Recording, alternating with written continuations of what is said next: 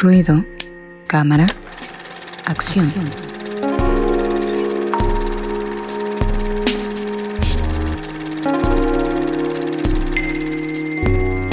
Ya estamos en la sección de ruido cámara acción con Fabián Rosas. Hoy recomendaciones románticas. Bueno, una no sé. Creo que no es tan romántica, pero la otra sí. Adelante, amigo, con las, que tienes, con las propuestas que tienes para esta emisión. Sí, pues así las dos películas tienen su parte romántica y creo que las dos tienen su parte trágica también, entonces entran en, la categoría. Eh, ambas están dirigidas por un solo director, por, el mismo, ¿no? Damien Chazelle, que de hecho ganó el Oscar por una de estas, que es La La Land. Eh, bueno, La La Land fue un musical que yo creo que marcó a, mi generación, creo que sí la marcó porque se volvió como película favorita, ¿no? Entonces, este, es una película que muchos dicen que es un nuevo clásico, ¿no? El nuevo clásico. Ah. Entonces... es una película que homenajea también a otros musicales más antiguos y pues esta película trata sobre Mia y Sebastián, no, eh, Mia quiere ser actriz, Sebastián quiere abrir un club este, de jazz y entonces se conocen, se enamoran y es como este proceso de su relación, ¿no? Que llevan. Eh, la película también como que va evolucionando porque al principio es muy musical, ¿no? Hay secuencias largas de música y conforme va pasando y va evolucionando esa relación, como que se va perdiendo un poco esas escenas, ¿no? Y se vuelve ya un poco más melodramática, por así decirlo. Y bueno, el cierre, el cierre creo que ha roto miles de corazones, ¿no? Es algo que impactó a muchas personas. Eh, es una película a mí me gusta porque como que rompe con lo convencional de este tipo de películas, ¿no? Este, no diré por qué, pero sí, sí, sí suele romper ese tipo de cosas. Aparte de que es una película que hace mucha referencia al cine, ¿no? En general, que es como el propósito que tenía este director. Les decía antes de la sección que me niego rotundamente a verla, pero solo porque la recomienda Fabián la voy a ver. Pero Angie, ¿ya la viste? Angie Rocker. No. Entonces solamente. No, tampoco. Solamente tampoco se me antoja, ¿eh? Solamente Resendiz podrá decir su opinión acerca de esta película, porque pues yo tampoco la he visto, entonces eh, no sé, soy un poco renuente a los musicales Resendiz, entonces tú crees que no es que no valga la pena verla, porque evidentemente vale la pena verla, pero sí es como, si no te gustan los musicales, como en mi caso, ¿me gustará esta película? Pregunto yo a Resendiz. No sé si te guste, no sé si les guste realmente esta película. Lo que sí es cierto es que eh, creo que sí voy a bueno, no sé, soy muy ignorante en esta parte de las películas, de los, de los musicales, porque realmente no conozco películas de musicales, pero eh, me sucedía un poco como con las eh, películas de princesas, ¿no? Que, que de, las, de las princesas donde cantan todo el tiempo. No, me gustan, o sea, yo las películas donde eh, hay cantos no, no me gustan. Sí, no, no la soporto. Pero en este caso, eh, aquí en esta película, como dice Fabián, creo que, creo que sí dan la bienvenida a, esta.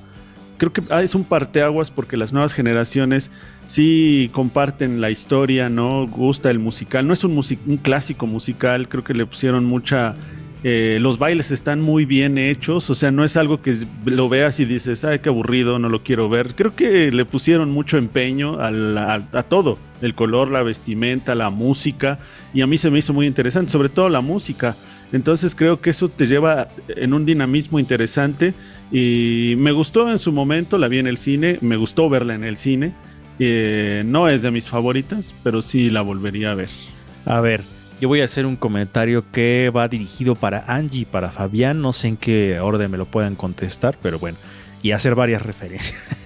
Una, este, a mí me gustan las películas románticas. No he visto muchas, pero me gustan las historias de amor. Eh, me, acordé porque tiene que ver con música de esta, de esta película que salió hace unos años que se llama Nace una estrella, donde sale Lady Gaga. Lady Gaga. A mí me gustó mucho esa película, me, pegó porque eran músicos y es una historia de amor, en fin, yo soy, aunque no lo parezca, una persona muy romántica. y, por ejemplo, esa película me gustó, entonces e, en esta de La La Land también hay una cuestión musical, ¿no? Que es lo del club de jazz y es un músico, entonces por ahí ya me tiene un poco ganado. Entonces, esa parte. Luego, me acordé también de este musical que recibió muchos premios, también si no me equivoco, el de Los Miserables con Anne Hathaway y Hugh Jackman y voy con Angie porque, este, según sé, los dos cantaron O sea, sí cantaron tal cual en la película. Y dices, wow, también eso para un actor es una exigencia a otro nivel por el compromiso de, con las disciplinas. Angie Rocker. Sí, la verdad es que combinar el canto y aparte el baile y actuar, y actuar sí, no es este cosa tan sencilla. De hecho, pues sí hay como una preparación especial para teatro musical, donde pues uno sí tiene que tener, o sea, de por sí como cantante necesitas tener eh, cierta condición física, pero aparte bailar y cantar, pues sí está, está más, este, pues sí está más cañón. Hay que tener más preparación para eso. Eh, decían luego, luego escuchaba una entrevista con un músico que decía, yo ni siquiera puedo cantar y tocar al mismo tiempo. ¿Y saben quién decía eso? Que por cierto, hace poquito en radio, en TV Boa pusimos una cápsula de él, de Steve Bay, este guitarrista que es virtuosísimo, y decía, yo no puedo cantar y tocar, no sé cómo le hacen. Y dices, ¿qué?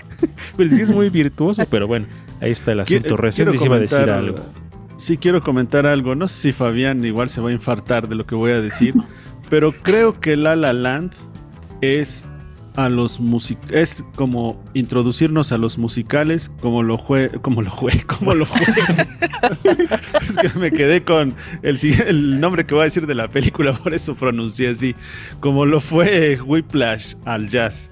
Ah, no, escucha escucha escucha. Sobre todo porque cuando los jazzistas o la gente que, que es músico, eh, igual que tú ah, hicieron así, no manches, o sea, ¿cómo es posible que un tipo toque la batería de ese modo? Y la criticaron horriblemente, pero, pero, yo creo que para la gente que no conoce nada de jazz, y hacer esta película e introducirte por lo menos al mundo del jazz, a darte una probada del mundo del jazz, a mí se me hizo interesante. Y lo mismo hace esta película de La La Land. Si no sabes de musicales, ¿no? Pues entonces ves esta película y dices, no está mal, ah. quizá pueda haber alguna otra. Creo que es así.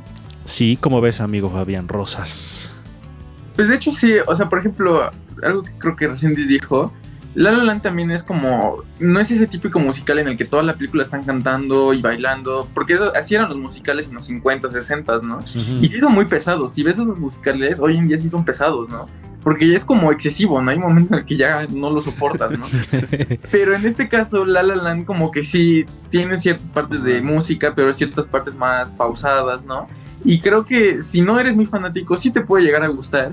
También veo que hay mucha gente que como que sí no le daban ganas de verla. Por ejemplo, a mi papá no le daban ganas de ver esta película y le terminó gustando mucho, la verdad, ¿no? Es una película que sí disfruta ver. También, bueno, curiosamente, Whiplash pues también es dirigida por Damien Chazelle, ¿no? Entonces, creo que sí le gusta como atraer al público y porque su siguiente película que vamos a hablar también atrae un poquito al público hacia otra rama artística. Hoy ya nada más regresando finalmente a lo que te decía, ¿cantan los protagonistas realmente? Sí, Ryan Gosling hasta aprendió a tocar el piano porque él no quería que se usaran dobles ni nada por el estilo. Entonces todas las escenas en las que está tocando el piano sí son verdaderamente. Y bueno, además Stone ganó el Oscar, de hecho, por esta película. Oye, que ya la habíamos visto también en un papelazo con el de con Birdman, ¿no? Ahí también hizo un gran papel Emma Stone una gran actriz. Pero bueno, ahí está esta recomendación, La La Land, la voy a ver entonces. Adelante con la que sigue, amigo. Sí, esta película igual es de Demi Chazelle, es su última película que acaba de estrenar y que justo está en cines. Este se llama Babylon. Esta película eh, trata sobre igual sus dos personajes, que es interpretado por Margot Robbie y un, un actor mexicano que ahorita está empezando a sonar mucho, Diego Calva.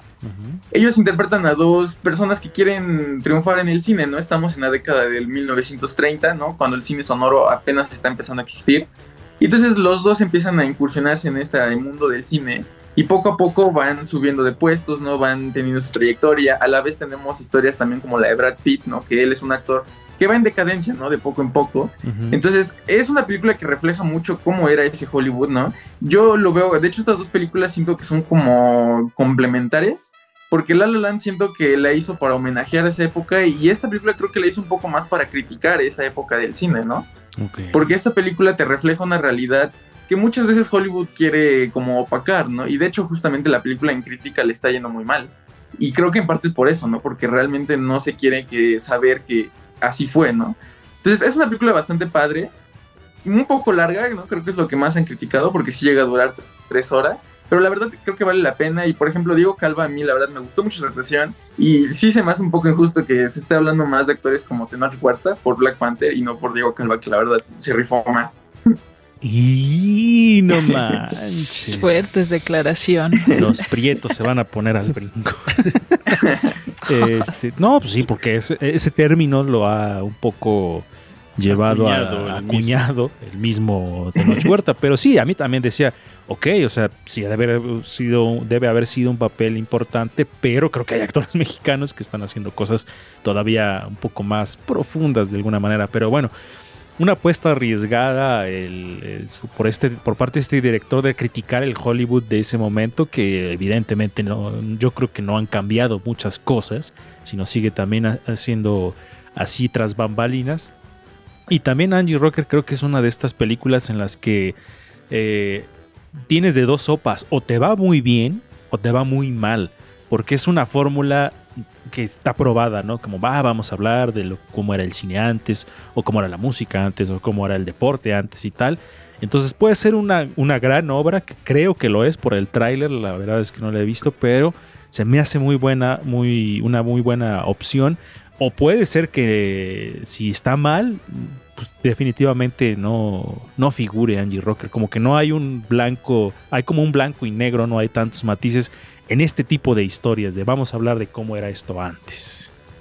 Sí, y creo que, eh, o sea, es un arriesgue, pero está, está chido que te atrevas como a hacer esa crítica de algo que tal vez todo mundo alaba o no quiere ver, ¿no? Entonces, pues sí puede ser que, tu crítica sea pues muy simplona y que tal vez por eso no guste o que sea muy buena y que tal vez por, eso, no guste. Sí, sí yo creo que sí se ve interesante. Vas a terminar molestando a alguien entonces con ese tipo de, historias. Oye amigo, para terminar, antes de que nos digas dónde las podemos ver, Margot Robbie creo que es una actriz que ha tenido también, es un poco como la vez pasada platicamos con, que no sé cómo se pronuncia, sigo sin saber, Shaya, Shaya, el que sale en Nymphomaniac, Shia. ¿Shaya Leboff? Ándale, es como un poco como él, ¿no? Porque de pronto la vemos en Suicide Squad y luego la vemos en Once Upon a Time in Hollywood y ahora la vemos aquí, entonces también tiene como papeles muy, muy contrastantes. Sí, también siento que sabe elegir sus proyectos, ¿no? Algunos los hace más por diversión, creo, ¿no? Mm. Y algunos siento que sí se pone en un modo más serio a, realizarlos. La verdad me atrevo a decir que en Babylon es su mejor actuación que le he visto. Ok, adelante Angie Rocker. No iba a decir que curiosamente, pues Ryan Gosling y Margot Robbie, pues van a estrenar esta de Barbie, ¿no? ah, sí. sí. Margot Robbie es como de esas mujeres que son famosas, tienen dinero, son bellas, saben actuar. Es como, ¿cómo es que hay personas que lo tienen todo? Pero bueno, ¿dónde las podemos ver, amigo? Sí, el La La se encuentra en HBO, disponible y creo que también en Prime. Y pues Babylon ahorita sí nada más se encuentra en los cines, así que pueden ir a ver. Para que vayan a verla. Pero bueno, va Angie Rocker y